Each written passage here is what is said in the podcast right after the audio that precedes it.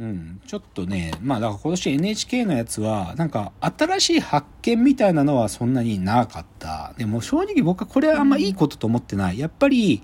うんそ、の、なんでこの10年くらい NHK は新しい発見があったからこそドキュメンタリーが作れたかっていうと、戦争が終わって、まあ70年、80年経つこの時期はさ、やっぱりさっき言った宮崎駿的に言うと、戦争に責任がある世代が死んでくからなんだよ。戦争に責任がある世代がさ、口をつぐまなきゃいけないことが、その世代がなくなったので、やっと出てくる。そういう資料が。自分が生きてるうちは絶対に出せなかった。東条英機が自分の家族に言ってた。東条が、あの、スガムプリズン行ってた時に家族に言った。100年語るなかれって言った。この、自分たちが、と東条家で自分は何を喋ったかということを100年語るなって言って死んでったんだよ。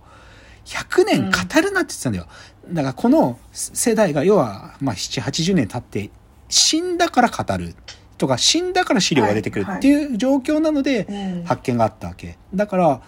多分ね、これは、なんか、チャンスなんだよ、多分。なんかこの、うん。戦争が終わり7、80年経ちましたで、その世代が死んだから出てくるっていうのがチャンスなはずだから、この流れはもうちょい引っ張らなきゃダメで、多分出てきてるはずなんだよ。うんうんもっと出てくるのよ、探せば。だからそこは抑えなきゃいけないっていう意味では、その発見はなかったんだけど、だから多分それくらい在庫がなかったんだと思うのね。新発見っていう在庫が NHK は。うんなので、うん自分たちの話せざるを得なかったという意味で NHK が作ったドラマが、アナウンサーたちの戦争っていうドラマを作ったの。でこれはラジオ放送をその時は NHK をしてたわけで、でそのラジオで、その報じてたアナウンサーたちの話を主役が森田剛でやってたんだけど、うん、で、それでね、和田し、和田信賢アナって本当にいたんだって、そういう人が。和田信賢さんっていう人がやってたんだけど、その人は、その、大本営の発表で初めて玉砕って言葉が使われた時の玉砕って言葉を喋った人なのね、この人は。うんあと同時に、あのー玉音放送。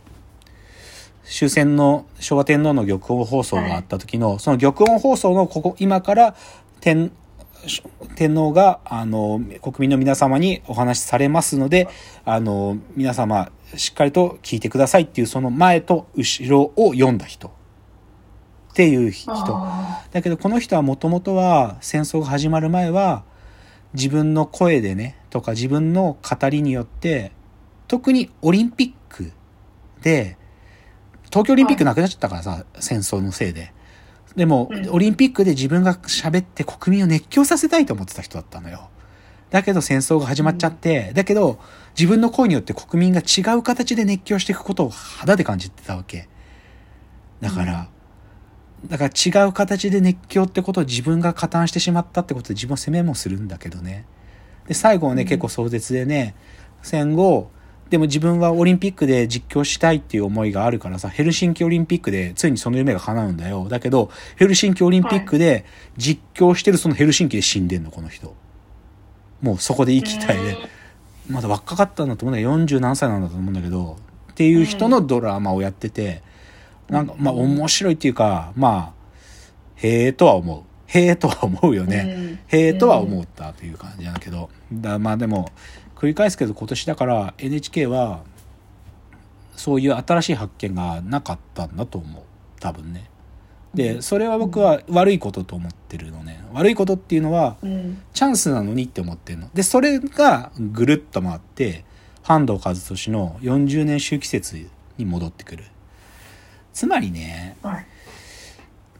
なぜ戦争が、てか、まあ、明治維新以降40年で日本は上がり40年です落ち。で、また上がり、現場下がって。っていう、このアップダウンがなぜ40年周期なんだろうかってことを僕なりに解釈して見てたの、ずっと。でね、うんそのね、結論言っちゃうとね、80年で人間が死ぬからだなと思った、僕は。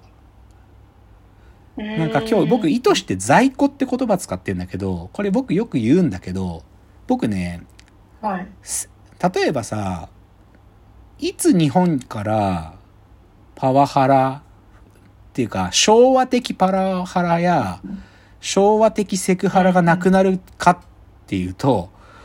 僕らの父親ぐらいの世代が死んだらなくなると思ってるの、僕。これ結構やばいこと言ってるんだけど、今日僕は。でも、正直言うとう、ん。なんていうか、僕そういうの在庫が一掃されるっていう、ちょっときつい言い方するんだけど、でも、ある種の世代が、マジで80年で死ぬと、亡くなるので、っていうことで、うん。僕はね、半藤和俊の40年周期説ってね、人間が80年で死に、人間が80年で忘れる生き物だからだと思うわけ。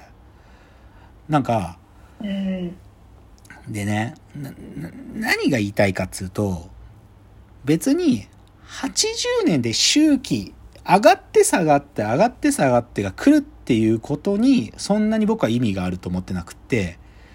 40年周期じゃなくってね、正確に言うと、40年かける2でワンターンが終わるっていう風に僕は半藤和俊のことを見てる、きの捉えてるわけ。はいはいで、ある意味、明治維新で開闢、坂の上の雲を登ってみたら真っ黒な黒煙に縁取られてた世界のこ、この山の上がり下がりが、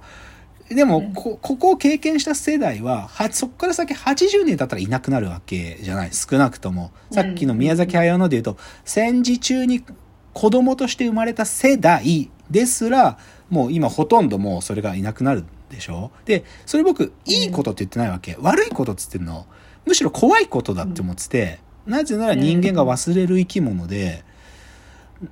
だ、だけど、反面人間が80年で死ぬから、自分が生きてる時はどうやったって口にできなかったことが、資料としてその人の言葉では語られなかった。やっぱり人間弱いから、自分の黒、黒い歴史を語るわけにいかないけど、うん。でも、どうしても残さなきゃっつって残してた資料があって、それが、その人が亡くなったら出てくるってことはあるよ、今は。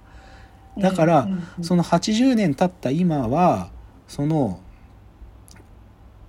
なんていうか、残念ながら人間は80年で死ぬので、だから、そういう資料が出てくる機会が今なんで、なのでう、んそれは、なんか、なんつったらいいかな。チャンスなんだよ。チャン、チャンスって言い方、すごく語弊があるかな。でも、そ例えばね、これも、ん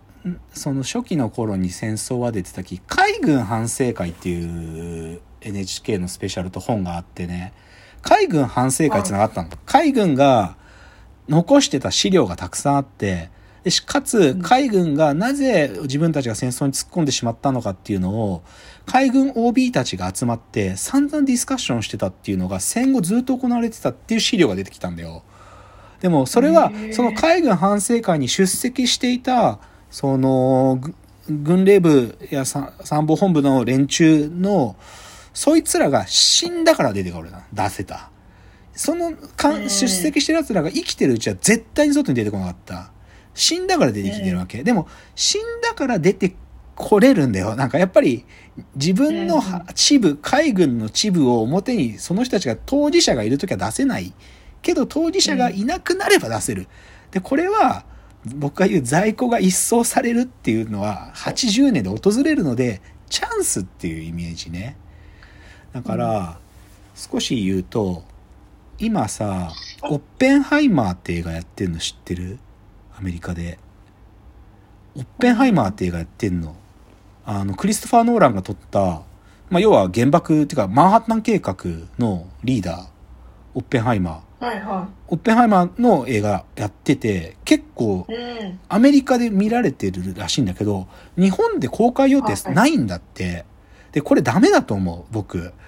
オッペンハイマー、うん。いや、それは感情的に難しさはあるよ。けど、アメリカ人でね、実際オッペンハイマー見たやつのインタビューとかの動画とか YouTube に上がってんだけどさ、はい。なんか原爆についてどう思うかっていうのに対してかなりアメリカ人のその映画を見た後の態度が変容してんだよな。なんていうか。で、でもチャン、これも同じで、チャンスで、オッペンハイマー氏の多分何かしらの資料が出てきたからこの映画作れてるんだよ。で、はいはい。こういうのでいいろんな角度があってよくてどっちかというとそのうん。80年ってサイクルがお一つ区切るタイミングの時にその前の80年の時間生きた人のやつ在庫がなくなった時ボロッと出てくるやつがあって、うんそれを拾えるとなんか気づくことが多いんだと思うわけ。で、うんだからちょっとぐるっと回って言うと半藤和俊40年周期説っていう視点で今年 NHK が番組がそんなに作れなかったっていうのは少しまずいなっていうのが僕の見解ですと。なんかこ最近までは常に新しい情報が出てきたってことであーって、ま、毎年こう分かることが増えていくここのサイクルうん失っちゃダメで、だなぜなら本当に次の40年周期説がもうすぐ終わるんでね。うん。2025年が来るからさ、ちょうどそのタイミングが来てるから、前のその 40×2 年のアップダウンがあった、それの一巡が終わるタイミングなのが出てくるはずなんで、それが捕まえられないのは、なんていうかな、損失だと思うしね。だからチャ、ンスって言い方何度も言うけど、語弊があるんだけど、出てくるチャンスなんだよね。あの時代こういうことを語られてた。その当事者が生きてた時は語れなかったことが出てくるチャンスだから、それがうん出てこないっていうのはちょっと NHK の番組見てて少し危機感があるね。なんかね。っていうのが、半藤和俊の40年周期説を軸に今年のメディアが作ってきた戦争関係のコンテンツを眺めた時の私の所感ですっていうのが今日のお話、うん。じゃあ最後のチャプターでまとめです